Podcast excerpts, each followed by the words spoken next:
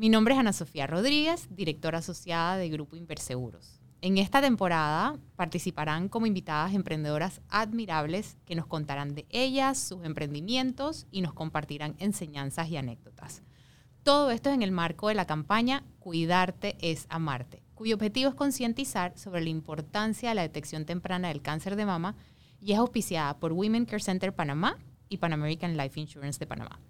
Este episodio es muy especial porque nuestras invitadas del mismo son las caras detrás de la campaña Cuidarte es Amarte.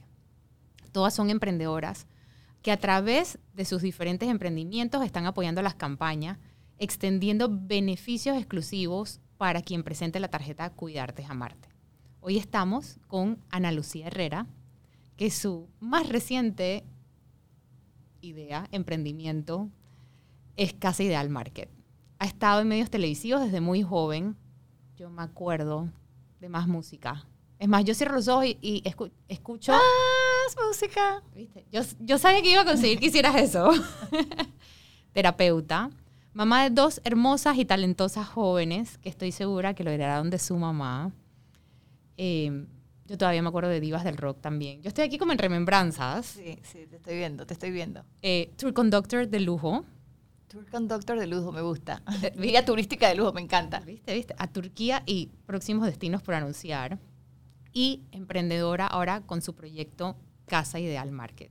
Bienvenida, Ana Lucía. Gracias, Ana Sofía. Gracias por invitarme, sobre todo porque el tema es importante. Así es. Eh, como decía, como te comentaba ahorita, yo llevo como dos o tres años sin hacerme, cuidado que más, haberme hecho la, la, la mamografía, por la razón que fuera. Porque me sale caro, porque me da pereza, porque se me olvidó, porque la falta de tiempo. Nunca tenemos tiempo para las cosas importantes. Y gracias a que me contactaste para esto, yo dije, la oportunidad, esto me obliga a, si voy a hablar de esto es porque yo también lo, lo hice. Y la verdad es que fui rapidito, no duele, no duele.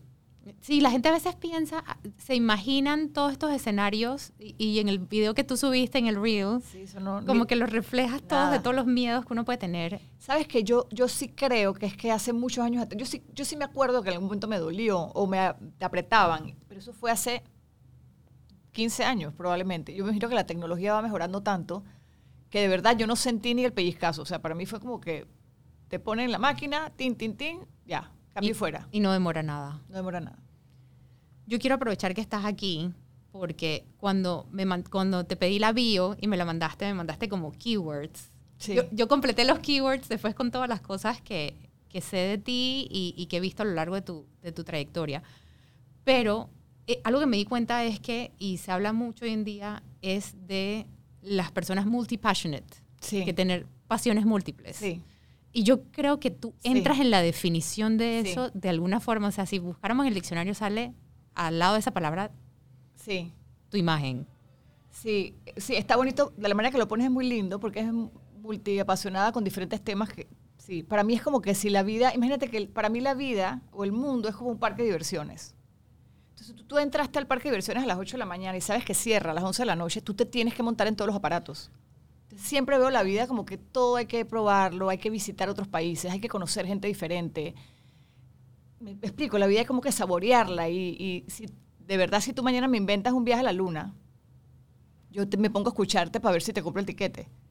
¿Me explico? Entonces, ah, no, entonces ahora a mí me interesa vender paquetes a la luna o me voy a querer ir contigo. O sea, me explico, me interesan muchas cosas. ¿no? Por eso también cuando me preguntaste, Ana Lucía, mándame una biografía, te tiré cinco palabras porque yo no podría decirte que yo soy una cosa, siempre he ido variando. Entonces, al final, uno que es una persona, y en mi caso, que, no sé, me gusta ¿Pero todas a la vez o, o, han sido como diferentes etapas de tu vida? A mí me entran locuras de apasionamiento, o sea, y cuando lo cumplo y lo termino y le pongo un canchito, miro a la izquierda y me llama la atención otra cosa. Yo soy muy como que cuando logro, muy achiever, cuando yo logro algo difícil, vamos a suponer, vamos a la luna, oye, hay que ver qué, cómo nos vamos a mover hacia allá, quiénes van a venir con nosotros, quién va a ser el piloto, hay que conseguir el grupo. Cuando yo finalmente vamos allá, nos tomamos la foto en la luna, qué divina la luna, lo máximo, y regresé. Entonces, oye, ¿y si vamos para el desierto? Pero no, no se vuelve un poco difícil porque tú, además de todo eso, eres, se nota que eres perfeccionista. Yo me no soy perfeccionista. No, ah, no soy, soy fregada y jodida, por decirlo en español. Soy una persona jodida porque me gustan las cosas como las quiero. Pero yo no soy perfeccionista, yo amo los errores de las demás, de los míos mismos, y es como que no Pero podemos... eres bien estructurada. Yo me he dado cuenta con esto de la campaña cuando yo te mandaba lo que decía, Ana, pero esto así y explícame esto así y todo esto. No, Como que yo soy súper desestructurada, súper desorganizada, mi agenda es un desastre, mi ritmo de vida, yo me paro todos los días a una hora diferente, mi agenda nunca es igual. Yo quisiera ser estructurada o haber sido estructurada. Me entonces, ¿cómo- falta mucho la estructuración y, y, o sea, la falta de estructura me hace ser una persona muy distraída y muy ADD y todas esas cosas, ¿no? Yo digo, soy disléxica. O así que ojalá tuviera la estructura. Pero hay cosas que yo sé hacer y que me pongo necia y soy jodida.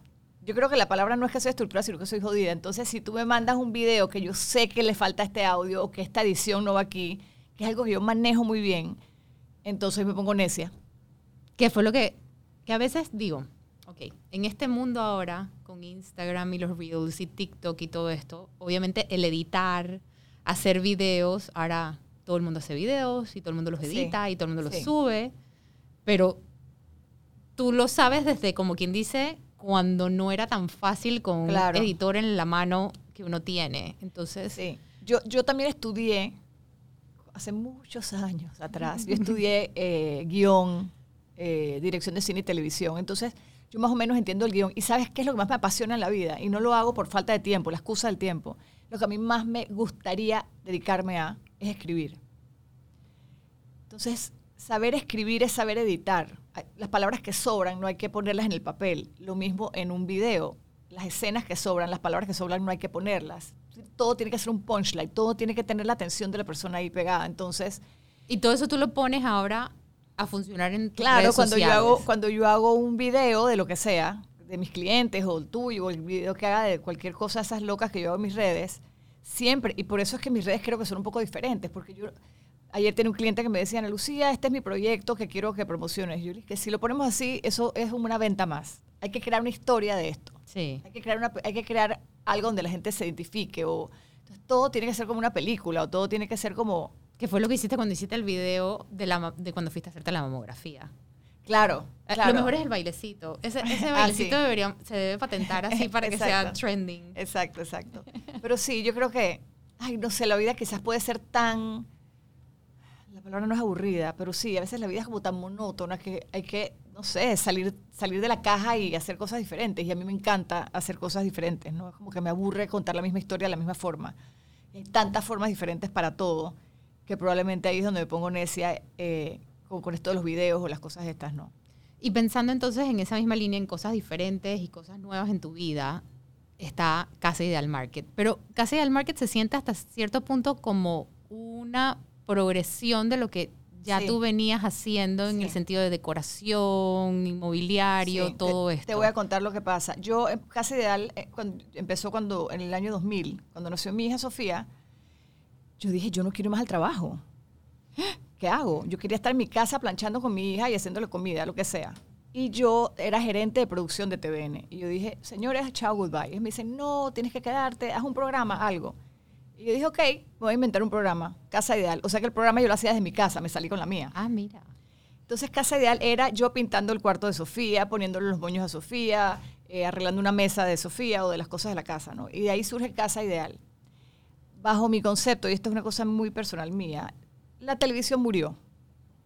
Entra la era de las redes sociales. Entonces, yo, que no soy la más joven de estas cosas, que no soy la más millennial, pues, yo rápidamente me ajusté y salí de la televisión para entrar y meterme full a lo digital. De hecho, mis propios clientes me lo pedían. En este tema digital, eh, vamos a suponer que viene un cliente y me dicen, Lucía, véndeme estos zapatos. Ujú. Entonces yo salgo en las redes y digo, compren los zapatos de la tienda tal. Ok. Y en pandemia, cuando esos clientes desaparecen porque nadie estaba pautando, yo dije, ¿y, por- y qué tal si yo vendo el zapato? O sea, porque yo siempre tengo que promocionar lo de los demás y mejor no agarro las cosas que a mí me gustan apasionadamente o que me sirven y le digo a las otras mujeres, oigan, estos zapatos son lo máximo, me encantan, los amo, ya los probé. Como una curación, un curator. es Es, que- como, ¿cómo es? ¿cuál sería la palabra? Sí, es como, sí, cura- que has curado el, el producto. ¿no? Exacto, Ya lo probé. exacto. Entonces, así, claro, entonces, vendiendo cosas a los demás, para eso me pongo a vender yo en redes. Y empecé en pandemia a vender cosas en redes sin querer. Vuelvo y te digo, a veces yo estaba hablando del zapato del cliente y la gente me preguntaba, oye, pero la camisa que tienes, ¿dónde la compraste? Y yo dije, ¿sabes qué? Yo mejor. O sea, a la tercera persona dije que la camisa la compré en tal lugar. La camisa la compré en tal lugar. Al quinto le dije, yo la vendo. Sin, sin tener... Sin... No la tenía. No la tenía ni el contacto. Pero eso me pasó con Casidel también. Eso, eso es algo que yo motivo mucho. Arriesguense, tírense al agua. Lo peor que puede pasar es que les, les vaya mal. Pero me dijeron, ¿cuándo? Y yo esa noche agarré eh, con Instagram, agarré una lista de 60 clientes para comprarme los smokeless barbecues. Después yo me senté a ver dónde los conseguía. Mira. A los dos meses habían llegado mi barco con mis smokeless barbecues, llamé a las personas y me los compraron y Y seguí llegaron. Y después me di cuenta que para eso yo, para- mejor yo vendo mis propias cosas. Con Casa Ideal, el programa de televisión, volvamos al año 2004, yo, ma- había un, tele- un canal de televisión que se llamaba Casa Club TV, que era lo más chévere, era como un, eh, un Home and Garden Television, pero latino Sí. pero lo traducían en portugués, salía en Portugal, en España, en Estados Unidos. Y ese canal era como divino, de manualidades y cosas de estas, que era lo que yo hacía en Casa Ideal. Y yo dije, ay, yo voy a llamar allá. No me contestaban. Y de repente alguien me dice, manda un cassette. Bueno, yo grabo mi cassette y yo lo mando. Lo mando el lunes. Yo con la suerte que tengo, por supuesto, el miércoles me llaman y me dicen, bienvenida a casa. Me acuerdo Wow. cuando la mujer me llama me dice, Ana Lucía, soy no sé quién de Casa Club TV, bienvenida a casa. Ya ella me había contratado con esa frase. Entonces me dice, me acuerdo que me dijo, ¿cuántos programas tienes para mandarnos? Yo les dije, ¿cuántos compran? Y me dijo, 11, 21 o 52. Y yo le dije, tengo 52. Y, y me imagino No que no ninguno. tenía. No tenía ninguno. Pero no, porque no le podías vender los que ya tenías grabados. O sea, Claro, yo, era yo no le- grabarlos yo no exclusivos podía para- vender los que ya tenía porque salía el cliente este, el cliente el otro, el cliente el otro. Aquí yo tenía que mandar un material universal que si yo Para iba a pintar allá. una pared no podía ser el principal en, la, en Tal el video pintura, tal es- pintura. exacto. Entonces yo tenía que hacer, entonces había que, yo agarré una casa prestada de empresas Bern o de yo no sé quién. Por favor, de mis clientes de esa época, préstame una casa. Entonces prestan una casa que ellos usaban para vender y yo me metí ahí con 40 colores de pintura, con 40 lámparas, con cual- 40 maderas, con 40 cosas. Y mientras yo pintaba una pared, la asistente terminaba la otra pared en el mismo cuarto y yo empezaba a pintar otra pared. Y cada toma, yo, estaba, yo saqué 52 programas en cuestión de 10 días. Remodelaste la casa. la remo pero era un desastre porque tú entrabas a un cuarto y en el mismo cuarto había una pared de bebé, el otro era el den del esposo estudioso, el otro era un cuarto todo funky, el otro cuarto tenía elefantes, entonces, pero en cámara se veía como si estuviera el cuarto terminado. Yo sé que tú crees en todo, en este tema de las energías y todas estas cosas. ¿Tú piensas que todas estas oportunidades que se dan así es por un tema de atracción o porque tú también, a raíz de cómo reaccionas ante ellas, y por ejemplo, esa respuesta que le diste a esa persona, tienes yo pienso 50 en la reacción de uno. O sea, si tú, yo pienso que afuera está el dinero. Yo, fui- yo pienso que afuera están las oportunidades. Yo pienso que afuera están las personas buenas, las personas no tan buenas. Afuera están las cosas. Tú te tienes que levantar en la mañana y ir a buscarlas. O sea, tú, tú crees en... Sí. No, está bien, están las energías, está todo esto, pero Ajá. tú tienes que generarte tus oportunidades. Sí. Y tienes que pararte y buscarlas. Y arriesgarte, Sí, totalmente. como tú haces. Totalmente. A mí me encanta un reto, me encanta ese tipo de cosas, ¿no? Eh, y claro que a veces nos puede ir mal, pero también es como, después puedes evaluar como que, bueno, en este negocio me fue súper mal, pero mira el valor del aprendizaje, ¿no? Yo, pienso que uno crece con todo, con lo bueno y con lo malo, y con lo feo y con lo bonito. Y hablando de eso, ahora que estás mencionándolo, que has hecho montones de proyectos y te has arriesgado múltiples veces y eso te va- ha llevado a tu éxito en, en estas diferentes facetas. Pero como acabas de mencionar, hay veces que las cosas no salen bien. Exacto. ¿Qué no salió bien que no harías más? ¿Qué no salió bien que no haría más? Ay, yo soy tan honesta que lo digo, ok. Por ejemplo, yo estaba, yo estaba tan feliz tan divina en mi casa. ¿Quién me dijo a mí que me metiera en una tienda que se llama Casa del Coffee Market? No, pero ese es el de ahora. Porque es divino. Ajá. Y la casa es linda. Cuando tú vas, todo mundo se siente bien, pero yo tengo que estar en casa. A la gente le gusta que yo esté en casa ideal. Pero me tuve que ir 25 días de viaje, de trabajo también, y es como que tengo que estar aquí, pero tengo que estar allá. El compromiso con la tienda es muy fuerte. Y aparte que tienes también como la tienda. coffee ahí adentro, Esa, el viene la- restaurante aquí, viene la- otro. aquí viene tu respuesta. El coffee, la, la venta del, del merca- la mercader de Venecia que llevo dentro de mí, fantástico porque se venden las cosas ahí. El restaurante, todo el mundo te lo dice en la vida. No se metan en negocio de restaurante porque eso es un lío. Ay, oye, ¿qué tan complicado puede ser darte un café, un croissant y una lasaña? Todo lo complicado del mundo. Que si el horno, que si el mesero. Me, me explico, es, es un mundo, zapatero su zapato. Entonces, esa parte, eh, más que decirte que, que no me ha gustado o que ha salido mal, está siendo un reto en mi vida en este momento. Claro, porque te está, está retando De Eh, repente es, una- formas es que un otros acertijo que no he resuelto todavía. Estoy resolviendo el acertijo. Y eso también es interesante, ¿no? Tener que resolver estos acer- acertijos, es- de eso se trata la vida. Yo, yo también siento, pienso mucho, Ana Sofía, que Dios te tira como estos, estos, estos rompecabezas, ¿no? Ay, Ana Sofía, hoy le voy a poner este problema, sas, y te lo tira. Porque Dios es muy lindo y muy bueno, pero también Dios es, es, es muy jodido y Dios nos quiere hacer crecer nos reta. Entonces Dios me tira este acertijo, ah, coge, ¿a qué restaurante? Coge tu restaurante, ahora cómo vas a arreglar este problema, cómo vas a hacer esta cuestión. Entonces ahí es donde yo creo que el ser humano va creciendo, ¿no? Primero cómo enfrentas los problemas, cómo los vas resolviendo, te ahogas en un vaso de agua eh, o sencillamente también aprendes a perder o lo resuelves, pero, pero son ejercicios que Dios nos pone a diario, ¿no? Sí.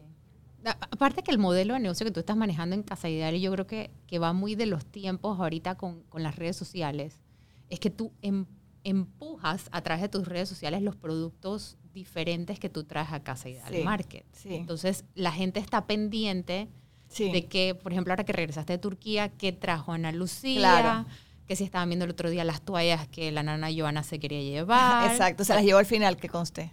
Así que no llegaron las toallas nunca a la No, ella, tienda. se la- ella sí me lo, me lo respetó y las llevó a la tienda. Y en la tienda le contó a una amiga, ¿pueden creer que, que, que la, que la señora Lucía no me dejó agarrar las toallas? Y yo, Joana, no sigue agarrarlas, porque en verdad las toallas en mi casa, la cocina, estaban mal. Así que, la, mejor dicho, tengo toallas bonitas nuevas en mi cocina. La nana Joana para mí también es como, eso es ahora otra, ot- otro ¿qué te po- Personaje, Sí, en, que forma parte de, Total. de tu vida. ¿Cuántos tiempo tiene la nana Joana contigo? no sé porque yo no manejo números en mi cabeza, pero calculo que como 15.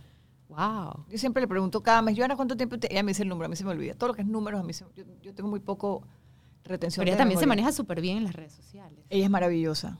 Es una mujer maravillosa, sumamente inteligente. eh, sí, ha sido mi mano derecha para todo. También lo bonito de Joana conmigo es que Joana y yo, cada uno ocupa su lugar. En las redes hacemos relajos, ah, pero luego en la casa somos Joana en su sitio y yo en el mío. Y yo creo que eso ha sido nuestra magia de, de poder relacionarnos. Porque quien nos ve en las redes pensará que estamos todo el día viendo televisión juntas viendo la novela. Jamás. Joana está en lo de ella, yo en lo mío. Y a la hora de grabar, nos convertimos en estas actrices que graban. Sí, porque ya, ya, ya nana Joana está tan famosa que yo pensaría es que, bueno, Sí. es que ya la nana Joana se dedica a las redes sociales. No, ella le llama a sus clientes aparte. Y yo le digo, Joana, tiene que cobrar más. Tú, Entonces, yo claro, pens- ah, tú, no cobras comisión ahí. No, no, no, no. No, a veces, a veces los clientes me llaman a mí para negociar a Joana, pero yo me pongo muy dura y al final la consiguen a ella y le negocian a ella. Y yo la regaño porque tiene que poner las cosas caras, que no, la agarren de, que no te agarren de pendejo, ¿no? Que cobre lo justo por Claro, su trabajo. claro. La vez pasada le cobró a uno menos de lo que me cobra a mí. Yo le dije, yo le doy grabaciones todo el tiempo. Y a ese cliente millonario le está cobrando menos. Ella, pensará mis- como que más vale paro, hermano, siguen volando, ¿no? Pero, pero, pero sí, ella ya maneja. No, pero sabes que detrás de Joana, ella también tiene su manager, que es la hija. Ah, sí. Joana tiene su hija que se llama Angélica. Angélica es platera, organizada, estructurada, y ella la tiene ahí con su Instagram haciéndole sus cosas también Mira, saludos a la nana Joana sí, y a su sí. hija, a la manager. a la manager. A la manager. Mencionaste lo del viaje hace poco, que te fuiste de viaje por 23 días.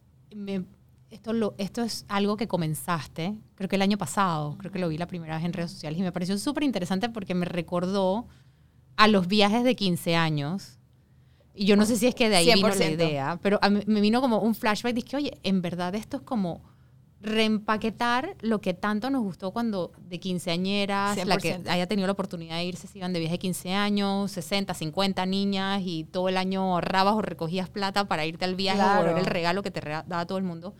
Y ahora, este mismo grupo, ahora con mujeres adultas, Sí, sí. Es el viaje de las 15 años de las treintonas, cuarentonas, cincuentonas. así es, pero muy, muy divertido porque entonces tienes compañía para irte de viaje. Sí, sobre todo que hay mujeres, claro, que por ejemplo, si tú eres soltera, si no tienes novio, no sé qué, o si estás aburrida de tantos hijos, o si el esposo, oye, si quieres un No break quiere ir para vida. allá, no quiere ir para allá. Claro, sobre todo que no es lo mismo que viajemos amigas, a que Sí. tengas a tu marido al lado necio y que vámonos ya, vámonos para allá. Vámonos quiero no qué. comprar. Ajá, y nos quieren hacer shopping. Ay, no, entonces chao. Entonces, eso es lo divertido del viaje, que entre mujeres hay como una complicidad muy divertida, muy linda. Y, ay, una se va a shopping a esto, las otras van al otro. Igual siempre, ¿me entiendes? Viajar juntas. Hay como mucha tranquilidad de saber que estamos entre mujeres. Te sientes muy cuidada, ¿me explico? ¿Cuán- ¿Ya cuántos grupos han ido? Creo que hemos hecho como seis. Ah, wow. Sí, y esto surge también de estos temas de pandemia, como todo estaba tan lento, a Betina la invitan a un viaje de, de, de- de estos fan trips que hacen las agencias de viaje, en este caso Megatravel la invita, oye Betina, vente para, para Turquía que tengo un fan trip. Ujú. Fan trip es cuando una agencia de viajes quiere abrir una ruta y mostrar un tour. Ok. Pero él le dice, pero llévate a otra amiga. Y Betina me llama, Ana Lucía, ¿quieres ir para Turquía la otra semana? Igual que con Casa Ideal, igual que con todo en mi vida. ¿Cómo no? Sí. Tengo la maleta lista. Y ella dije, pero en serio, yo dije, sí, cuando voy, sí. Y hay cosas que a veces, yo pienso que el ser humano a veces pi- pierde mucho al pensar las cosas tanto. Y también eso es lo que hace que nos equivoquemos, ¿no? O sea que me disparó el pie un poquito ahí, pero a veces no hay que pensar, a veces hay que tirarte. ¿Quieres ir a Turquía? Sí. Vamos, Pau. Yo a la siguiente semana estaba montada en el avión con Mega Travel y con Betina y nos fuimos a este viaje, invitadas para ver Turquía. Y estando en el viaje, como estamos las dos subiendo en las redes, el alboroto de la gente en redes, escribiéndonos al DM, qué belleza, qué pretty, no sé qué. Yo dije, que, oigan, hagamos este viaje eh, para mujeres. Ay, pero entonces dice la agencia, ¿pero cuántas crees que metan? 20. No, 40, vamos, ya. Oye, el día que abrimos eso, a los dos días estaba lleno. Porque, habíamos, lo bueno es que ella y yo pudimos ver el tour O sea, antes. encontraron, literal, redescubriste un nicho de mercado Sí. Sin querer, porque pasó, pues. de un interés de llenar esa necesidad que es de viajar, las mujeres Sí. juntas y todo Sí. ese esa sororidad que ocurre y uno ve los stories y se la pasan súper chévere. Y ahora Súper. entonces pronto con nuevas rutas. Sí, ahorita venimos, realmente no, seguimos con Turquía porque la gente quiere Turquía y Turquía es espectacular. Entonces Turquía viene en marzo probablemente y en mayo tenemos un viaje que no se va a public- publicar, que es solamente para las que ya viajaron a Turquía la Ah, primera vez. Ok, es como la parte 2. Sí, porque la gente cuando va a Turquía dice que bueno, ahora vámonos de vuelta todas a otro lado. Entonces ya son, ya son como seis viajes de cu- 40 por 6, ya tenemos un grupo de mujeres que estarían interesadas en volver a viajar con nosotras y para esa, esa ruta, esa otra ruta es para las que ya viajaron con nosotros, que también será otra vez para la gente que vaya entrando nueva, ¿me explico? Ahora bien, después de seis veces que has hecho ese viaje, ¿cómo, ¿cómo haces para que se sienta? Porque yo te veo y tú estás animada como si fuera la primera vez que ibas a ese, vas a ese lugar. Sí, mira, física, el tema es que físicamente el viaje cansa porque sencillamente Turquía queda lejos. Porque si tú te, si yo me voy contigo a Turquía, te apuesto que nos vamos a ir a tomar café tres horas. Dormimos otras horas. Luego nos vamos al spa otras horas. Fuimos a la iglesia por la mitad y nos fuimos. Entonces, no aprovechas una ciudad tan, tan rica, a menos que vayas en un tour. Y el tour te lleva alzada. El Claro. tour va tao, tao, tao. Si no fuera por medio del tour, tú no logras ver todo lo que logramos ver en Turquía. Y vale la pena porque es espectacular todo. Y vale la pena porque es un país muy lejano a nosotros, ¿no? Eh, Que solo lo ven en las novelas ahora. que solo lo ven en las novelas. Ahora, pero eso que me dices, yo cada vez que voy a Hagia Sofía, por a mí me parece impresionante. A veces dicen es que no, mira, en este viaje, ay, no queremos entrar, a la-". tienes que entrar. ¿Cómo vas a ir allá y no vas a entrar Sí, a Hagia no a Sofía? Es como ir a París la primera vez y no ir a tomarte la foto con la Torre Eiffel. Aparte que esto es más bonito, porque esto es una cosa espectacular adentro, la arquitectura es increíble. Y, al- y los alrededores también son Los alrededores son bellos. Sí, pero afuera, como había fila, los- nuestros primeros viajes no había gente, porque estamos en pandemia. Claro. Ahora son estas filas, ay, que entre estás haciendo la fila con las amigas echando cuentos, ni te das cuenta cuando ya estás adentro. Pero una dice, ay, nos vamos a quedar afuera. No, tú vas a entrar, porque adentro es bello. Y en efecto, yo creo que nadie se arrepiente de todo lo bonito que ve, ¿no? Eh, eh, entonces, yo en particular, te hablo por mí, ay, yo soy, tú me puedes meter todos los días a Sofía y para mí es wow. Y es como, Dios mío, gracias por traerme un lugar así tan increíble, con tanta historia, tan... Tú miras para el techo de, ese, de, ese, de esa arquitectura, es una cosa como wow. Y así muchos lugares. Entonces yo creo que sí, todos los lugares que los visitamos son lindos y me ponen contenta. Lo que cansa es la parada a las 6 de la mañana, el bus, Sí. el avión, eso cansa muchísimo. Pero lo hacen súper ameno. ¿Te viste? Sí, divierten un sí, es la idea. Y también depende mucho del grupo, ¿no? Y los grupos, la gente va con tantas ganas de pasarla bien también que, que es chévere. Sí, pero es bonito lo que hacen tú y Betina, de que, de que también llevan como una armonía y las van, y van ah, eh, como motivando a las chicas Claro. y, y todo el mundo va, tal vez van a estar más cansadas para el final, pero ustedes van con una energía y un pep y, se- y Sí. la van gozando y hasta con el guía que llevan, que es también ya parte de la famoso en. Panamá, Sí, sí. Que, que lo hace más divertido. Tú sabes que en el grupo de este viaje había una señora de 82 años. Si tú me hubieras preguntado a mí antes, va una señora de 82 años, yo le digo, no, Porque no puedes llevar el ritmo del, oye, la señora de 82 años iba más rápido que nosotras, nunca se quejó de nada, era maravillosa, cantaba, era fantástica. Entonces, depende mucho de la personalidad de la persona. Quizás te encuentras con una de 30 que para todo es necia. Sí. ¿Me explico? Pero no se sabe, es el espíritu de la persona. Es que mencionaste la palabra espíritu y también la gente pone su propio espíritu, ¿no? Cuando te encuentras una mujer de 82 que no se queja para nada, se trepa en el globo, se tira el globo, hace todo, Oye, pero que... es que divina. muchas de 40 y de 30 que molestamos mucho, es lo que pasa, ¿no? Sí, pero eh, yo estoy segura que es capaz que también ella está acostumbrada a hacer esos viajes y le gusta esto, eh, pero qué, qué chévere encontrarse con alguien de Sí. esa edad que todavía tiene ese ánimo sí, para sí. viajar y todo eso. Cuéntame algo. Entonces, regresemos un momentito a Casa Ideal. Vendías por internet. ¿De qué, ¿De qué momento brincas? a estoy vendiendo esto por internet, en Instagram o por redes sociales y está yendo súper bien. ¿Cómo paso a tienda física? Bueno, es que me iban a botar de mi edificio. Porque a mi casa llegaban 30 personas al día, literal, tocar el timbre, dije, aquí está la señora Rosa. ¿Quién es Rosa? Rosa, vengo a buscar mi paquete. ¿Qué paquete? Busque paquete de Rosa, no encontramos el paquete de Rosa. ¿Quién es Rosa? Ah, bueno, es que lo compró María. Yo soy Rosa, la hermana que vino a buscarlo. Entonces, todos los días la gente toca timbre, toca puerta a, re- a re- recoger las cosas. Tú te imaginas Navidad, mi casa era llena de paquetes. La gente toca timbre, baja, no sé qué. Yo no sé cómo no me botaron del edificio, de verdad. El pobre tipo de la- del conserje, entre, ah, El el, reci- el lobby era, una, era unos cajetas de casa ideal de todas las cositas que yo vendía. Y sí sentí que obviamente necesitaba mover esto a un lugar físico. ¿Me explico? Ahora Ah, bien, en Casa Ideal hoy en día tú no solo vendes tus cosas, sino que también alquilas espacios a otras personas que como que han comenzado así y quieren un espacio ahora físico. Claro, porque la idea de Casa Ideal era hacer una tiendita X chiquitita, por de una oficina para deliver estas cosas. Pero ¿Cómo quedas con mi socio esa y yo- hermosa? mi socio y yo, que es mi primo hermano también, el CEO, vamos por esta calle y vemos una casa divina. Y nosotros nos asomamos por la casa, pero no decía ni se vende, ni se alquila, ni nada. Divina la casa, pero eso era otra cosa. Bueno, nos vamos a alquilar supuestamente nuestro cuchitril por otro lado y de repente nos llama un tipo de bienes y raíces y nos dice, tengo esta casa para ustedes. Por supuesto, era la casa bonita esta, la agarramos y la casa fue la que ahora nos exigió poner el croissant, el café y alquilar otros espacios.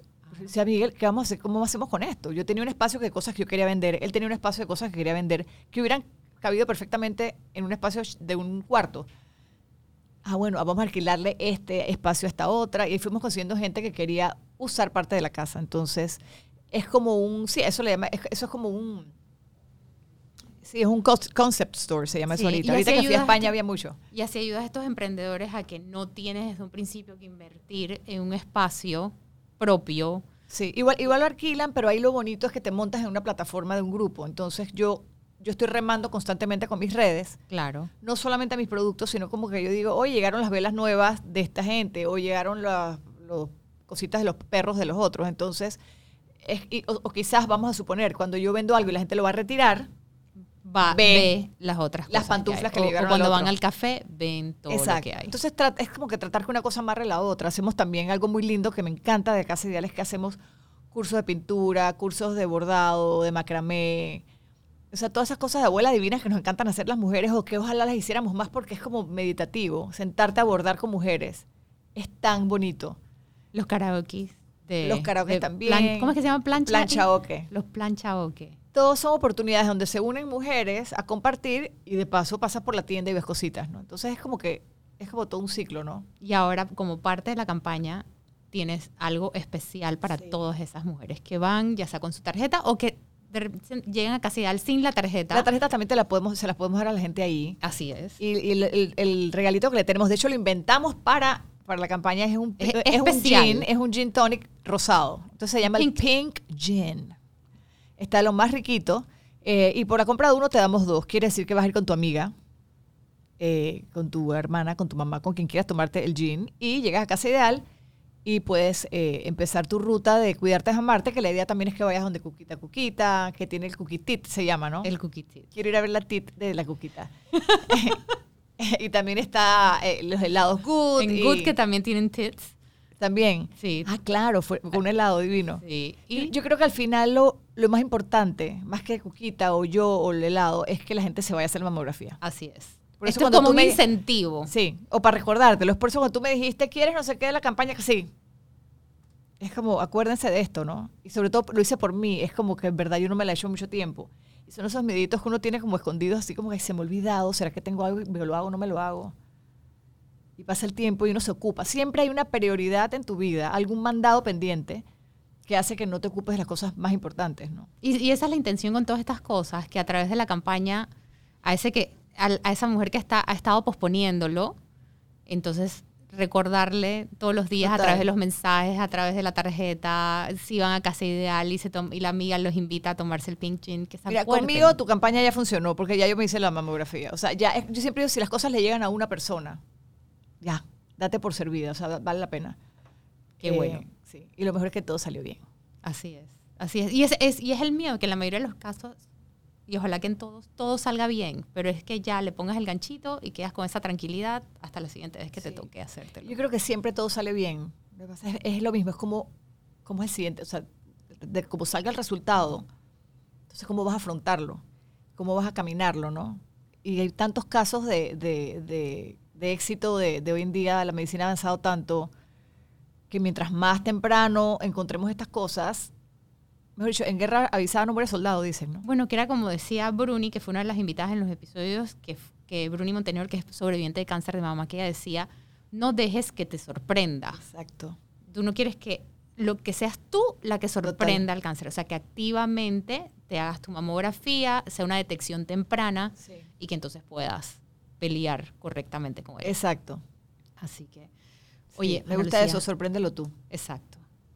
Ana Lucía, de nuevo muchas gracias. A ti. Primero que todo por unirte a la campaña, por decir que sí enseguida, como ella se lo está diciendo, fue como tal cual como fue. Yo llevaba como que mi speech todo preparado y todo esto y pensaba como que te iba a tener que dar más... Tú traías tu PowerPoint. Yo traía mi... literal, estaba con la computadora ahí no, me sentada. acuerdo, es verdad, pero nunca miré. Sí, nunca, nunca llegué a abrir nada porque enseguida me dijiste que no, sí, perfecto. Y fue muy satisfactorio y creo que es algo que el, a través de ti, el que ese mensaje se ex- eh, pueda exponenciarse y llegue a más mujeres. Sí. Así mismo como tú dices, con una que se lo hizo, con una que vea el mensaje a Ana Lucía, con una que eh, lleve a su amiga y se tome el pink gin y motive a esa amiga que tenía miedo de hacerse lo que se lo haga, haces toda la diferencia. De nuevo, muchas gracias, Ana A ti. Lucía. Gracias. Vayan y tómense su pink gin Pink Gin. En Casa Ideal Market y ven todas las cosas lindas que tienen allá, sobre todo ahorita que acaban de traer de Turquía. Sí, que ya está la gente arrasando ahí con todo, pero está todo lindo. Sí. De nuevo, muchas gracias. A ti, Ana Sofía, y gracias por todo, y de verdad gracias porque me... De verdad que es lo, es lo que les digo. Ojalá pudieran contarnos en las redes, como que, ¿sabes qué? Sí me dice la mamografía, que, que haya salido algo de esto, porque entonces vale la pena estas cosas, vale la pena sentarnos a hacer un podcast, vale la pena en sentarnos a hacer un video, vale la pena en sentarnos en la primera reunión. Es como que, ah, hubieron cinco mujeres que se lo hicieron. Fantástico. Misión cumplida. Así es. Compartan así es. eso, compartan eso. Me gusta. Gracias. Gracias a ti. Nuestra siguiente invitada, cara de la campaña Cuidarte es Amarte, es Ginette Testa, alias Ginny. Ginette, Ginette, no te rías. Voy a echar el cuento desde cuando yo conozco a Ginette y por qué la puedo vacilar así. Yo conozco a Ginette desde chiquitita, chiquitita. Ginette fue mi vecina de toda la vida creciendo. Y obviamente cuando surge la idea de la campaña Cuidarte es Amarte y la tarjeta de beneficios, eh, le torcí el brazo a Ginette para que dijera que sí. No, mentira. Ginette sacó un helado espectacular. Yo creo que parte de esta historia lo conté cuando entrevisto a la señora Cuquita. Eh, saca este collab con la señora Cuquita y después vamos a hablar de todos los collabs que has hecho y cómo impulsan tu emprendimiento. Como parte del mes de la prevención del cáncer de mama, sacaron el Cuquitit, hicieron este proyecto súper especial y yo me le acerco a Ginette. Esto está fabuloso. Yo estoy haciendo también esto en paralelo, pro- promoviendo que las mujeres hagan los exámenes, porque no hacemos algo juntas? Y así, en, en cierta forma, es como surge la campaña en su parte de la tarjeta de beneficios. Y me complace mucho poder entrevistarla el día de hoy porque la admiro muchísimo. Ginette es abogada de profesión, vivió por muchos años en España por estudios y trabajo, en Europa, en Londres, en todo este tiempo. Y regresa a Panamá con un proyecto que es Fundar Good, que hoy en día tiene tres sucursales. Bienvenida, Ginette. Muchas gracias, Anita. Qué gusto tenerte aquí. Cuéntanos cómo termina una abogada siendo una gelatier. Gelatier, gelatieri. Dime, dime cómo es que se dice. Gelatiere. Gelatiere. Eh, Primero explícame qué es una gelatiere. Bueno, una gelatier es la persona que hace helado, Ajá. básicamente. Ok. ¿Cómo termina una abogada siendo una gelatiere? Bueno, eh, desde muy pequeña yo soy fanática del helado, pero en especial tenía como esta obsesión, o sea, todavía la tengo, por el helado de cookies and cream. ¿ok? Sí, yo te veo cuando te vas de viaje que eso es una expedición de heladerías por donde vas. Sí, me encanta. Es más que nada como, ¿sabes? Para descubrir cosas nuevas. Me encanta descubrir en el mundo del helado hay un mundo más allá. Entonces, desde muy pequeña me encantaba el helado, pero en específico el helado de cookies and cream. Y en Panamá había una heladería que lo hacía muy rico. Yo iba ahí todo el tiempo que podía. Seguramente fuimos juntas y todo, segurísimo. Y luego, cuando crezco, esta heladería ya no existía más en Panamá y siempre yo estaba como en la búsqueda de ese sabor que a mí me encantaba y que no lo conseguía, no lo conseguía. Cuando vivía afuera, probé muchos helados también que me encantaban, pero siempre quedé con eso de que cuando iba a volver a probar ese helado de que desde chiquita me fascinaba. Y creo que eso tuvo mucho que ver en lo que es ahora Good, de la creación de Good, porque era como eso que a mí me hacía falta de ese helado que a mí me encantaba tanto. Y entonces se convirtió en todo este proyecto. Y bueno, básicamente sí, o sea, investigué, busqué un lugar que me enseñara a hacer helados, porque siempre quise tener un emprendimiento de helado. Eh, no sabía cómo lo iba a hacer, no tenía la menor ni remota idea. Y bueno, también en- conseguí el curso. Existe actualmente una universidad del gelato en Italia, Ok. ujú, en Bolonia. Eh, y bueno, la busqué, digo, fui, me apunté en el curso. No tenía idea si yo iba a poder hacer helado, porque una cosa, o sea, tú puedes ir a la universidad a tomar algo y no sabes de repente No necesariamente a la hora que si te va a ir bien. Exacto. Exacto. Entonces, bueno, fui a la Universidad del Gelato y cuando me tocó ya, después de muchos cursos teóricos, vas a la práctica y pude probar el helado que me enseñaron a hacer, yo dije, wow, esto puede ser un helado de los más ricos de Panamá. Y decidí como que sabes lo que dicen, tirarte con todo. Y así fue como empecé.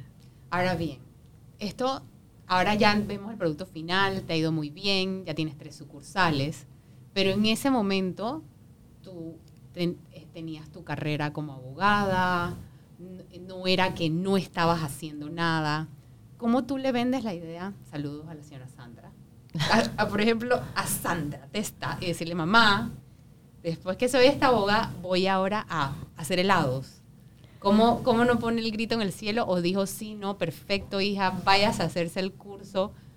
Bueno, en realidad ya estaba bastante grande, no era como que le tenía que pedir permiso a mi mamá, pero fue, digo, ahora te lo cuento riéndome porque ahora es cómico, pero en el momento que yo era abogada, yo toda la vida siento que he sido como bien aplicada, no, no me siento la persona más inteligente, pero me iba bien como abogada.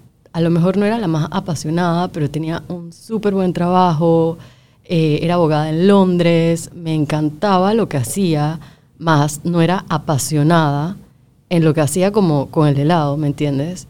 Entonces cuando llego a Panamá, que ya yo me decido mudar de vuelta a Panamá y empiezo a decirle a las personas que me rodean, como que, ¿sabes qué? En verdad quiero hacer este emprendimiento de helado.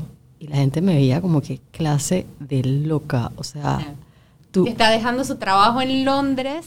tú vienes de. Londres, de trabajar como abogada en Londres, o sea, tu futuro en Panamá es demasiado prominente, o sea, mínimo, yo no sé, yo iba a salvar el mundo del derecho en Panamá o algo así, o sea, la gente tenía demasiada fe en mí y yo dije, bueno, sí, o sea, voy a hacer helados, ¿qué te puedo decir? Es lo que me encanta, o sea, fui, hice el curso, ahora me encanta más y quiero explorar esto. Y si todo me sale mal, bueno, al final puedo ser abogada, que es como algo que tendré en segundo plano siempre, Todo el pues. tiempo, exacto. Que en verdad no, en verdad nunca dejas de ser abogada. Para todo necesitas ser abogada, literal. Creo que si no hubiese hecho eso, no hubiese podido hacer lo otro, en, en realidad. Entonces, eh, nada, todo el mundo me dijo, tú te volviste loca, literal. Mi mamá, mi familia más cercana, todos me dijeron, estás loca. Eh, no creo que es una buena idea, no lo deberías hacer. Y bueno, me tocó al final no escuchar a nadie y hacer lo que yo sentía, como que por primera vez algo que de verdad, de verdad yo quería explorar y hacer, ¿sabes? Un proyecto mío. Y, y así fue. Ahora, ahora bien, tú tenías como, no es tampoco, como, es importante lo que tú mencionaste, de que tú tenías una carrera, como quien dice, bajo el brazo, que era hasta cierto punto tu backup plan. Ok, esto no se da de alguna forma, yo igual puedo ir a hacer algo más. O sea, que, que tampoco es que tú te tiraste sin paracaídas, por así decirlo. Bueno, sí y no, porque dentro de mí, o sea, cuando, y, y eso es algo que, que le daría de consejo a cualquiera que va a hacer un emprendimiento, o sea, cuando vas a hacer un emprendimiento no estás pensando que te va a salir mal, al contrario, o sea, yo iba pensando es que no, los locos son ustedes, porque ustedes no saben lo cool que va a ser esto en mi mente, Ajá. pero obvia tampoco iba a decir porque no sabía, o sea, no había pasado, literal, pero eh, sí dejé de lado una carrera súper prominente, utilicé mis ahorros de 12 años para hacerlo, porque como vivía en otro país, o sea, no fue como que llegué a Panamá y tenía las puertas abiertas y dije, ah, wow, ¿quieres emprender? Aquí sí, está un ven. cheque. Ajá. Eh, así que no fue fácil tomar esa decisión, pero creía en mi proyecto bastante, como que ya lo había visto pasando en Europa. A veces siento que viajar es bueno para eso, es como una máquina del tiempo, es que, wow, voy a Londres, voy a Nueva York, veo estas cosas que ya están pasando, que no existen en Panamá y que se pueden hacer. Ajá, entonces yo tomé varios elementos de cosas que vi, cosas que aprendí y sentía que o sea, tenía que pegar. Al final, un producto bueno, eh, bien ejecutado, o sea, ¿por qué no iba a darse? ¿Esto fue en qué año? Eso fue en el 2015 cuando empecé con la idea, ¿ok? Ajá. Y hacer como todas las pruebas, porque me tocó hacer recetas, probarlas, hacer focus groups, hacer eh, estudio de mercado, plan de negocios. Eso me tomó un tiempo.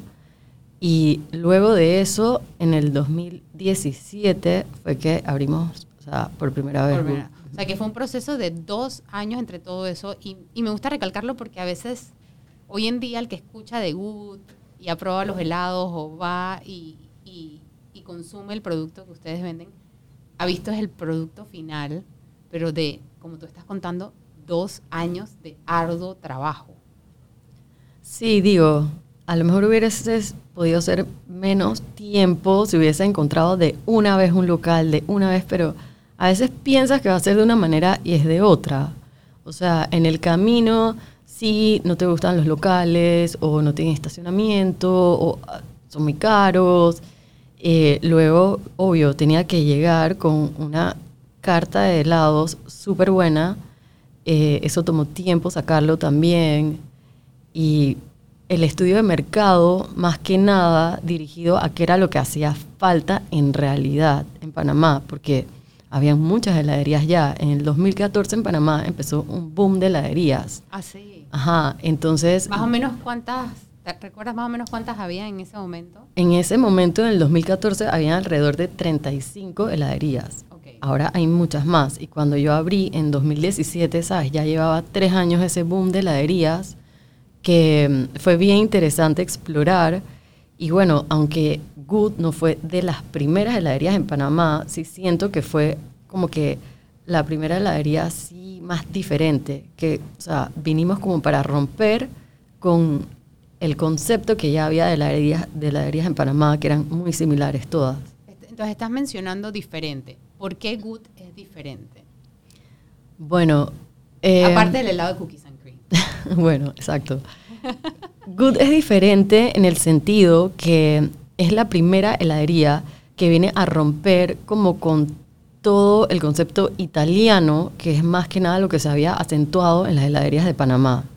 Ok. Y es algo que a mí me remarcaron mucho en la misma Italia. O sea, yo estudié en Italia y me dijeron, por favor, no se te ocurra ir y poner un nombre italiano ni una bandera italiana. Eso ya está desfasado. O sea, es- no lo pongas. Era- mismos que hacían ese tipo de cursos te dijeron eso. Sí, nos dijeron que ahora, o sea, los tiempos están cambiando y ahora las cosas están cambiando mucho más rápidamente. Nos aconsejaron que teníamos que ser muy fuertes en la marca, que nos concentráramos en armar una marca. Y eso fue lo que traté de hacer. O sea, literalmente, good, good significa bueno en alemán. Eh, es una palabra muy catchy y lo que trató de romper fue con todo ese esquema, tanto de nombre, marca, mobiliario, sabores. Y mi receta actualmente es italiana. O sea, mi receta es gelato. Utilizo mucho el juego de palabras de ice cream makes you happy, ice cream, porque eso es lo que vende y es muy bueno para el marketing. Y en realidad es difícil explicarle a las personas la diferencia entre un ice cream y un gelato. O sea, helado y gelato en realidad no es lo mismo. Y no es la misma receta.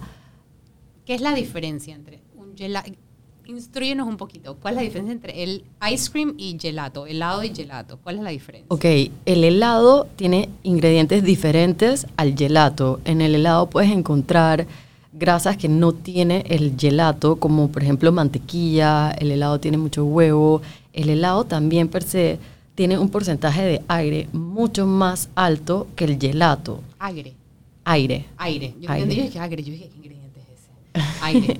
Ok. aire, literal. Entonces, el gelato utiliza ingredientes más básicos, o sea, básicamente leche, crema, azúcar, por decirte, obvio hay más secretos, obvio. Sí, ya, alguien, la receta, alguien escuchando, apuntando. Pero también la maquinaria que se utiliza le imprime menos aire a la receta. Entonces, en el gelato siempre vas a sentir sabores mucho más densos.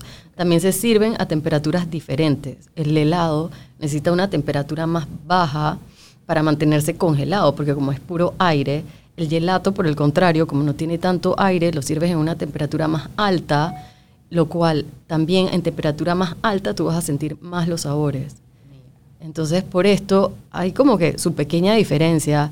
Es la misma receta de, de Italia, es un gelato, pero no me fui por la onda italiana y no me fui por lo que ya existía. Tratamos de hacer algo completamente nuevo. Sabores nuevos, sabores cosas que habíamos visto, había visto yo. eh, Ay, el de rosas.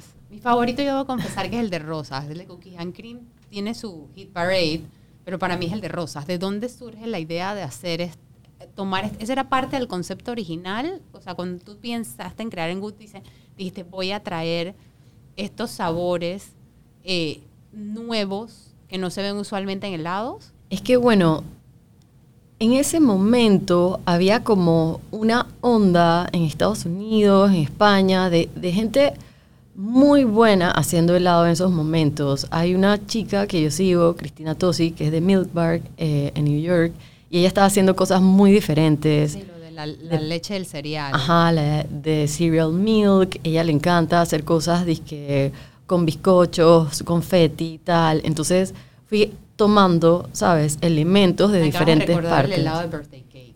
Ajá. Bueno, fui tomando elementos de cosas Este episodio que me va a dar veía. hambre.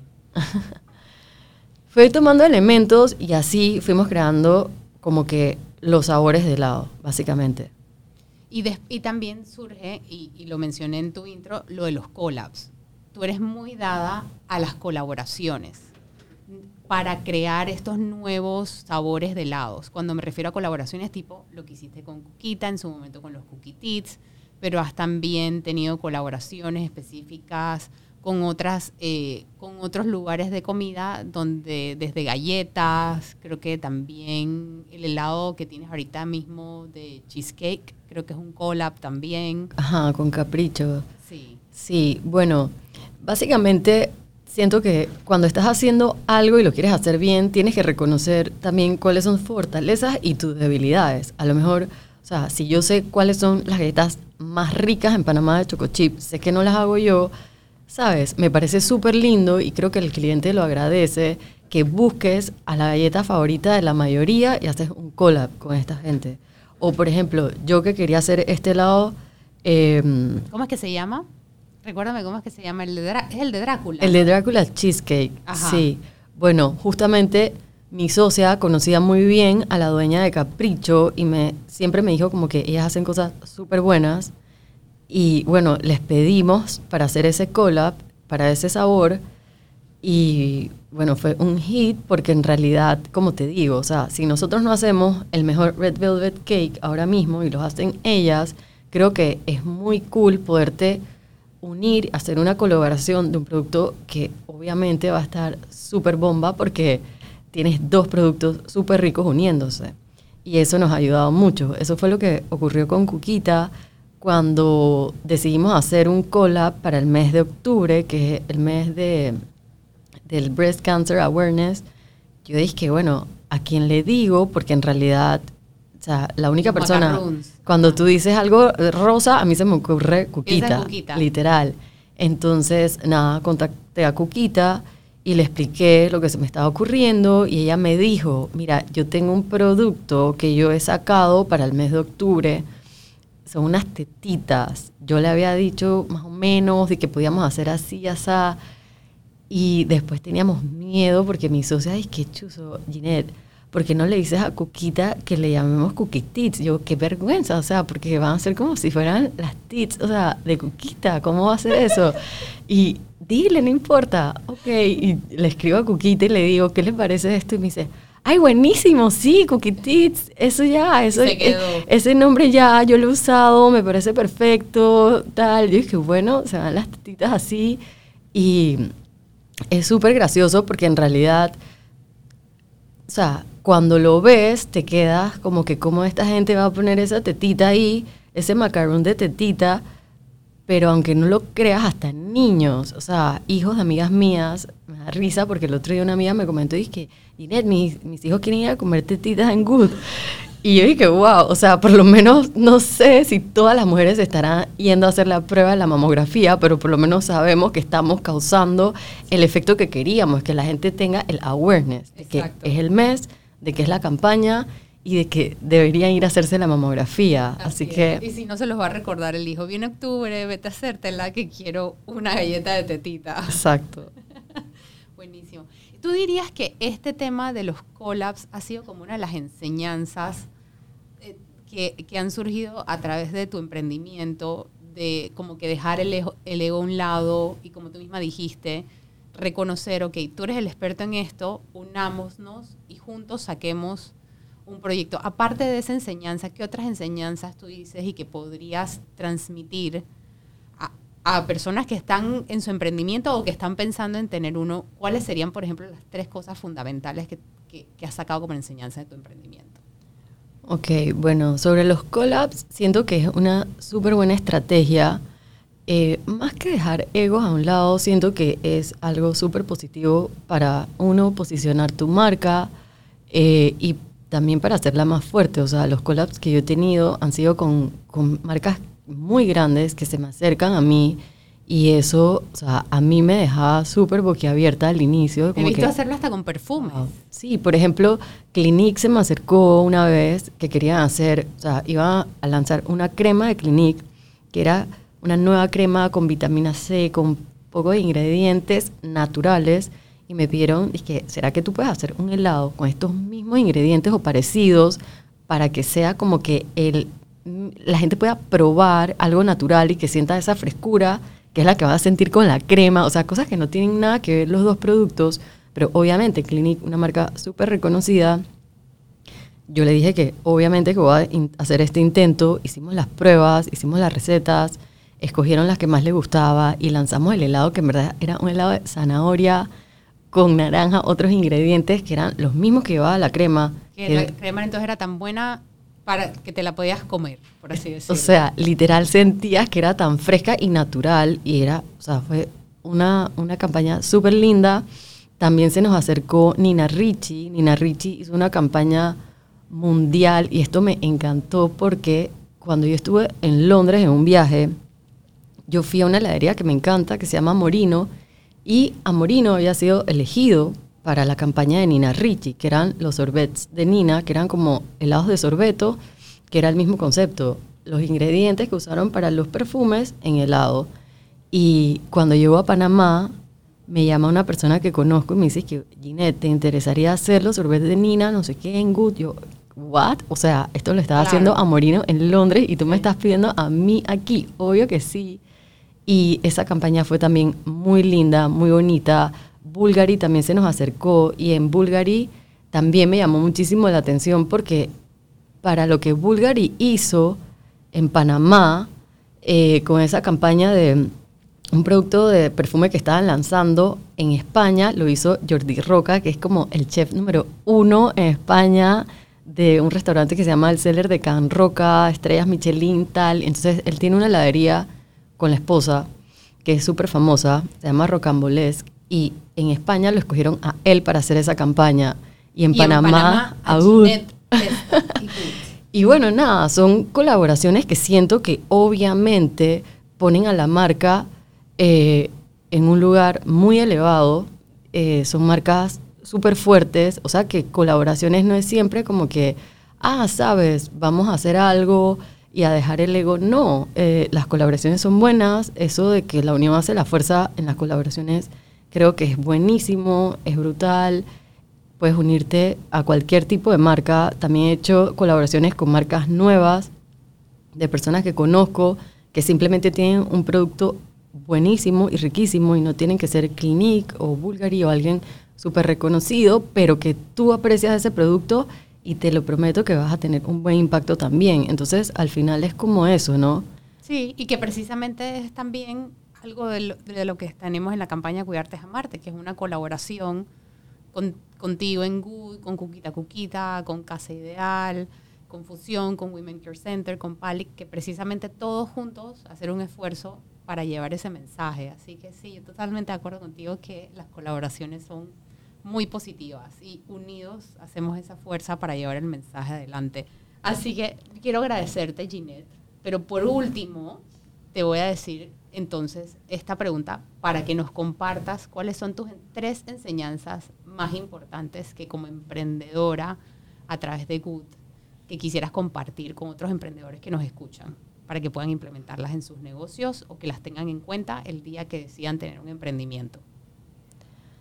Eh, bueno, tres consejos. Podría decirte que uno, eh, tengas socios que te dan siempre tu misma visión y tus mismos valores de trabajo.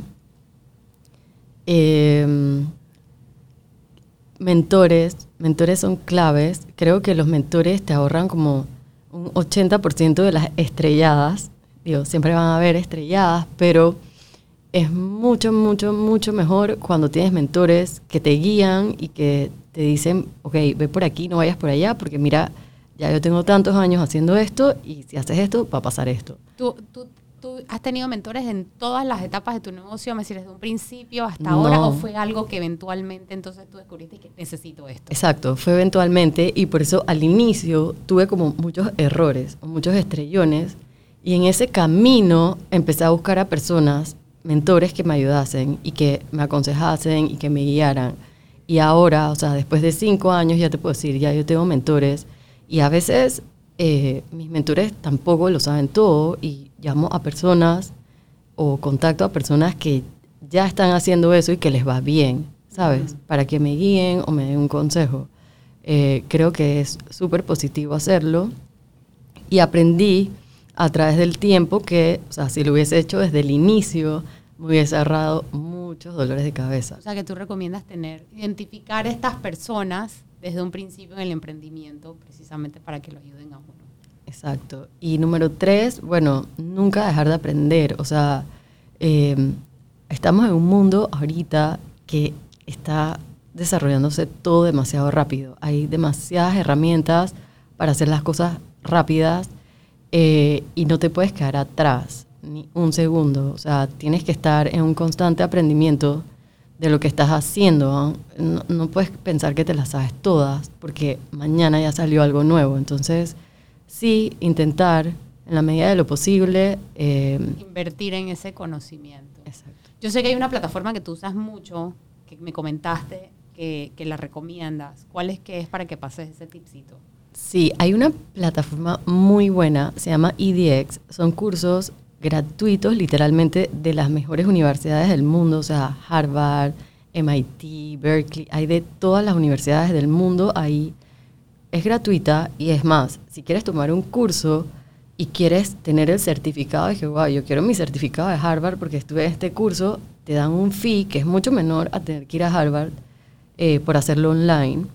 Eh, la recomiendo full. A mí me ayudó muchísimo cuando empecé a emprender. Cogí, es más, cuando yo no tenía ni idea cómo yo iba a empezar a, a emprender, yo cogí un curso de MIT que era cómo ser un entrepreneur, o sea, se llama así, How to, how to Become an Entrepreneur.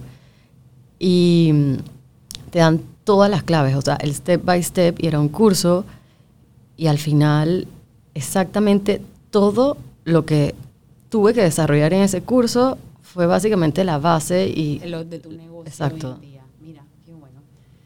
No te voy a poner a sufrir más, nada más con la última pregunta. Yo sé que estos de- ellos deben ser todos como tus babies, los diferentes sabores de los helados que hay en Good. Pero como yo le insisto a mi mamá, uno siempre tiene un hijo favorito.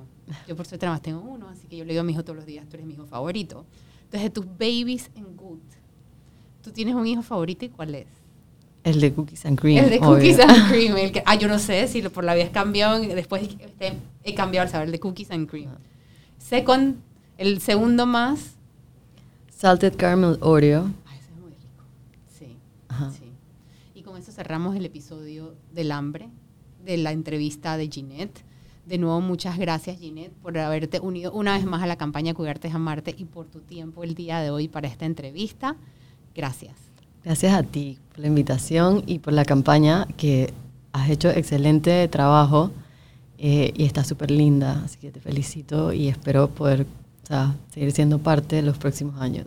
Ay, invita a todo el mundo a que vayan a probar los sundaes o los helados en Good, con presentar su campaña, eh, su tarjeta de la campaña y con los cookie tits. Sí, o sea, en Good tenemos la colaboración con Cuquita y los Cookie Tits, que básicamente, o sea, si llevas tu tarjeta de la campaña Cuidarte es Amarte, te regalamos los Cookie Tits de topping en tu Sunday. Las galletas de tetita.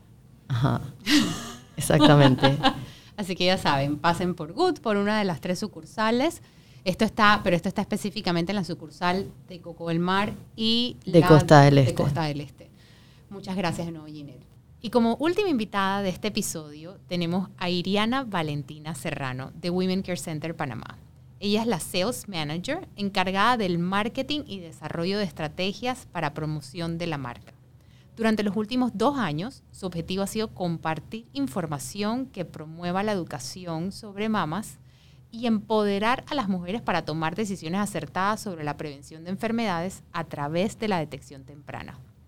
Me complace mucho tener a Iriana como invitada al día de hoy, ya que he tenido la oportunidad de trabajar con ella a lo largo de estos últimos dos años con Women Care Center Panamá y como parte de la campaña Cuidarte es Amarte, que es patrocinadora.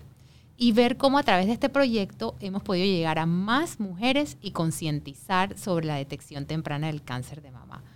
Hola Iriana, qué Hola, gusto Ana. tenerte aquí el día de hoy Gracias por recibir. y tener la oportunidad de hablar un poquito más de Women Care Center y la gran labor que hacen y por qué es diferente. Yo, eh, una de las, de las razones por las cuales en su momento yo me acerqué a Women Care Center, uno, para hacerme por primera vez mi mamografía y dos, después pensando en la campaña, fue porque son diferentes. Entonces te quiero dar la oportunidad de que nos cuentes un poquito por qué Women Care Center Panamá es diferente como centro de mamografías y de atención a las mujeres. Hola, gracias. Mira, bueno, Women es una clínica especializada en estudios de la prevención del cáncer de mama y el enfoque es poder brindar un espacio completamente personalizado, seguro, donde la mujer se pueda sentir en confianza, no solamente de poder realizarse un estudio que tiene una fama de que es sumamente doloroso, que puede ser una experiencia traumática, sino Que me consta que allí no lo es. completamente lo contrario, es completamente cómodo, la mayoría de nuestras pacientes salen súper contentas de hacerse una mamografía y entonces en Women el enfoque no es solamente que te hagas una mamografía y estés consciente que es un estudio completamente normal, sino que también te sientas segura de que todo nuestro personal es femenino, va a entender todas las consultas que tienes, van a ser atendidas completamente y además la clínica es 100% para ti en el momento que tú agendas tu cita. Es una atención personalizada desde el momento en que agendas la cita hasta el momento en el cual recibes tus resultados. Y eso es súper importante que lo mencionas porque las primeras veces que yo fui yo decía, uy, estoy, estoy solo yo. Pero después tú me explicaste, no, es que la cita se agenda para que estés solo tú. Exacto. Y no solo eso, sino que la radióloga que te atiende es otra mujer. Exacto. Son puras mujeres que trabajan en Women Care Center, desde quien te recibe hasta la radióloga que te atiende. Correcto. No, realmente eh, la atención personalizada va desde que tú llegas a la clínica y la clínica está dedicada al 100% para ti. O sea, recepción sabe por qué estás ahí, cómo te llamas, qué estudio te vas a hacer, por qué te lo vas a hacer, incluso si tienes miedo, si no tienes miedo. La radióloga obviamente sabe si tienes estudios previos, por qué te vas a hacer la mamografía, en qué tienes que prestar un poco más de atención, explicarte incluso cómo hacer tu autoexamen de mamas. Es una atención, mira, súper recomendada yo de hecho tengo la experiencia, no mía, porque no tengo la edad para hacerme una mamografía, pero llevo a mi mamá a vivir esta experiencia. Ella venía de una experiencia sumamente traumática porque incluso como tiene implantes, le movieron el implante. Ay. Y eso era, yo no me quiero hacer la mamografía, eso me da mucho miedo. Y luego cuando asiste a Woman y le digo, prueba, porque realmente he visto que todas las pacientes salen muy contentas. Y cuando asiste dice, Iriana, no sentí nada, esto es una maravilla, la atención es súper chévere y la clínica está solamente para ti. Además que es un espacio súper cómodo. Tú puedes ver hasta Netflix si quieres. La, la, que, la queja normalmente o lo que impide que las mujeres quieran hacerse la mamografía muchas veces es que dicen que duele. Yo, ya que ya yo voy por mi segunda mamografía, este año me hice la 3D, es más, pensé, dije, bueno, tal vez esta duela más porque es 3D y capaz que tienen que apretar más para ver eh, pero tampoco.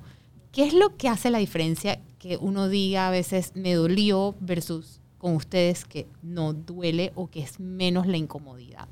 La diferencia es en el equipo que nosotros tenemos. Nuestro equipo estrella es el mamógrafo de marca Ologic, es de última tecnología. Este cuenta con un plato compresor flexible y hace que al momento de comprimir la mama pueda adaptarse a los tejidos a la mama naturalmente, lo cual reduce un 40% de sensibilidad. O sea que en traducción te la aprieta menos. Exacto. No es que te la aprieta menos, de hecho es un, un, un, trabajo en equipo de la radióloga con el equipo como tal. Ah, mira la compresión no es este, en automático, sino que lo hace manual.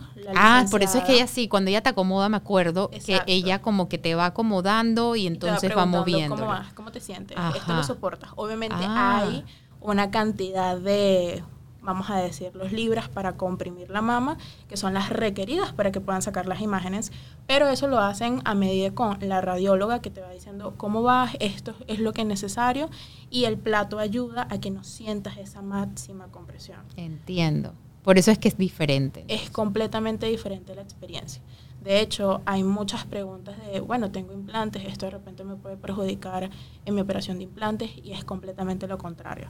O sea, el, el, mamógrafo ayuda a que no te duela, no te incomode y en tal caso puedes sentir que obviamente te están comprimiendo la mama, pero no es como vas a salir adolorida Dolor. y no te quieres hacer más esto, no, es completamente lo contrario, es súper cómodo. Ahora bien, también ustedes traen tecnología de punta en, en, alternativas de las mamografías. Tienen la tradicional que es la 2D, pero también tienen la 3D. Exacto. Mira, la diferencia entre estas dos mamografías es que, por ejemplo, la 2D toma cuatro imágenes de tus mamas. O sea, tienes una boobie, te comprimen la boobie, está derecha, izquierda, arriba, abajo y ya. En cambio, la 3D, para crear esta dimensión 3D, pues llega a tomar entre 40, incluso 80 imágenes. Y esto hace que sea 25% más efectiva que la 2D. Cuando dices efectiva, ¿eso qué quiere decir? Es que es como la tecnología que tiene ayuda a que puedas a, detectar mucho más rápido, como más nítido en la imagen, la imagen que tomas. ¿Alguna anomalía que hay en la imagen? Anomalía, microcalcificaciones, algo que llegue a llamar la atención, que sea alguna sospecha de malignidad o no. Eso es algo que te puede detectar como mucho más nítido en la imagen, la imagen, perdón, la 3D. Mira. En cambio la 2D, al ser como tan pocas imágenes, es algo aparte dimensión plana, o sea, es como un papel, una foto normal. En cambio la 3D, incluso al tomar tantas imágenes, puedes sumar todas las imágenes, crear como incluso un video y se va viendo cómo el mamógrafo se mueve para ver todo el contorno de tu tejido mamario. Ya. Entonces, eso permite que en ángulo 360 puedas ver entonces todo y microcalcificaciones, anomalías. Y entonces el doctor puede darte un resultado mucho más certero. Ya veo. Así que si alguien quiere como que está buscando algo más específico, esta puede ser una opción Sí. para ella. Lo más recomendado siempre es realizarse la 3D porque al tener una tecnología mucho más avanzada, pues vas a buscar tener un, un resultado mucho más certero para no encontrarte con ninguna sorpresa en tu salud. Yo sé que aparte, y es lo que sacamos en los tips, en los tips sobre los must, Sí, tienes el autoexamen, tienes la mamografía, pero también el ultrasonido. correcto. Ustedes también, entre los servicios que proveen, está el tema del ultrasonido, así que en un solo lugar también puedes hacerte ese examen complementario. Correcto. Correcto. Sí, mira, Women, como te, ya te comenté, pues es una clínica dedicada a estudios de la prevención del cáncer de mama. Pero también realizamos estudios complementarios. La mamografía y el ultrasonido son estudios de diferentes tecnologías. Entonces, hay ciertas cosas en el tejido mamario que pueden ser detectadas con la mamografía, con radiación, y hay otras que pueden ser detectadas con el ultrasonido. Por ejemplo, no sé, quistes, que a veces es lo más común que puedan tener, un fibroadenoma, cosas benignas, pueden ser mejor vistas, por así decirlo, en el ultrasonido. Y, y- y lo típico también es que a veces en tu resultado de la mamografía te ponen, usted tiene mamas densas. ¿Qué fue lo que me pasó este año? Tiene mamas densas. Yo dije, no me han crecido. No, eso no tiene nada que ver. no tiene No nada se que ver. emocionen. No tiene nada que ver. Mira, No una mama densa es, en palabras coloquiales, eh, es un tejido mamario compuesto por grasita, los ductos de las mamas donde pasa la leche cuando las mujeres están lactando y tejido fibroso. En un médico seguramente te lo puede decir como mucho mejor, pero en lo que yo he aprendido todo Más este técnico. tiempo Sí. trabajando con Women es que el 80% de las mujeres pueden tener mamas densas. Entonces, aunque estén chiquitas, eso no tiene nada que ver. Entonces, para cuando, cuando son densas, vamos a llamarlo que es como un poquito más complicado ver cómo están tus mamas. Entonces, recomiendan un ultrasonido. Y ya ahí entonces también te vas súper tranquila diciendo, ya cumplí con mi mamografía, complementé con el ultrasonido, todo está al 100% bien. Ya, anualmente cumplí con mi estudio, estoy sana, así que el otro año nos vemos. Y como dice el nombre, ustedes son una clínica enfocada en mujeres y los exámenes para mujeres. Exacto. Y aparte del ultrasonido y la mamografía, ustedes también tienen otros servicios complementarios. En la parte de ultrasonido, bueno, tenemos ultrasonidos, no sé, tiroides, abdominal, renal, complementarios. El otro estudio que realizamos, que también utiliza radiación, es la densitometría ósea. Este es un estudio que te ayuda a entender el nivel de calcio que tienes en tus huesos, poder detectar si estás en una patología llamada osteopenia y darle un seguimiento a esta patología para que no llegues a la parte de osteoporosis, que es cuando eres muy sensible a las fracturas. O sea, tus huesos no tienen el suficiente calcio para ser fuertes. ¿Ese tipo de examen se recomienda que uno se lo haga después de cierta edad, eh, periódicamente? Los, los, los estudios es mejor que te lo recomiende un doctor, pero hay ciertas edades o ciertas condiciones, dependiendo mucho de tu perfil. Puede ser personas de repente que no tienen una buena nutrición, personas que toman mucho alcohol, personas que de repente tienen una cierta alimentación que hace que no te consuman tanto calcio, este, personas que pasan mucho tiempo sentadas por su tipo de trabajo. Son muchas cosas que son relevantes al momento de decidir qué estudio te van a recomendar. Por lo tanto, cada dos años es recomendable que te hagas una densitometría, midas el nivel de, de calcio en tus huesos. Y es súper importante porque en estos días aprendí que el nivel de, de calcio en los huesos no es algo que puedes recuperar. O sea, Ah. tú llegas a cierta patología y no te dices como que, bueno, voy a tomar calcio y ya todo sano. No, es algo Ah. que no vuelvas a recuperar. Ah, mira. Y más que todas las mujeres con nuestras hormonas y un pocotón de cosas, puede ser de verdad eh, que el calcio baje, el porcentaje baje y cero, no, no tienes No. para dónde agarrar por más que tomes tus Ok. Así que es, es bueno, es también bueno saber que es una opción poder hacerse ese examen don- en Women Care Center. Sí. Por último, quería que invitaras a nuestras oyentes o a nuestros oyentes para que refieran Women Care Center a sus esposas, mamás, hermanas, para que agenden su cita hoy para la mamografía. Y como hemos hablado, es indoloro, es sencillo, es rápido. Y no solo eso, sino que si eres asegurada de Pan American Life, el copago es solo 10 10 dólares. Ahora bien, aquí entre nos, ustedes también en el mes de octubre sacan promociones generales para el que no está asegurado, pero señoras, compren su póliza de salud. Eh, pero para el que no está asegurado, o mientras se aseguran, mientras me llaman para asegurarse, entonces tienen promociones en Women Care Center para que no pospongan su mamografía. Correcto. Hasta el 30 de noviembre tenemos en Women cerca de un 35% de descuento en los, en los precios generales.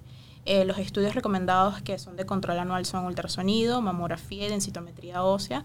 Pueden realizar sus estudios de control aprovechando estas promociones para que entonces anualmente cumplan con su salud. Así es. Y aparte que hablando precisamente del tema de seguros, muchas veces en las pólizas para poder hacerte, por ejemplo, estos exámenes complementarios de ultrasonido y tienes que tener un diagnóstico. A veces no los cubren como tema de control. Así que es también válido aprovechar la promoción que tienen para que se puedan hacer esos exámenes. Además de la campaña con el seguro, porque es súper importante saber que en, los meses de campaña rosada, el único estudio que cubren los seguros es mamografía. Con el copago. Con el copago. Exactamente. Fuera de eso, tienes que contar con tu receta y tu diagnóstico. Entonces es súper recomendado aprovechar la promoción tanto de Cuidarte Amarte con los seguros como los precios promocionales que tenemos en Women. Así es. Y aparte que también cuando van a Women Care Center después se llevan su tarjeta de beneficios Cuidarte Amarte que, los que les permite aprovechar todos los beneficios que tienen en los diferentes comercios aliados como Casa, Casa Ideal Market, Cuquita Cuquita, Good y Fusión Salón.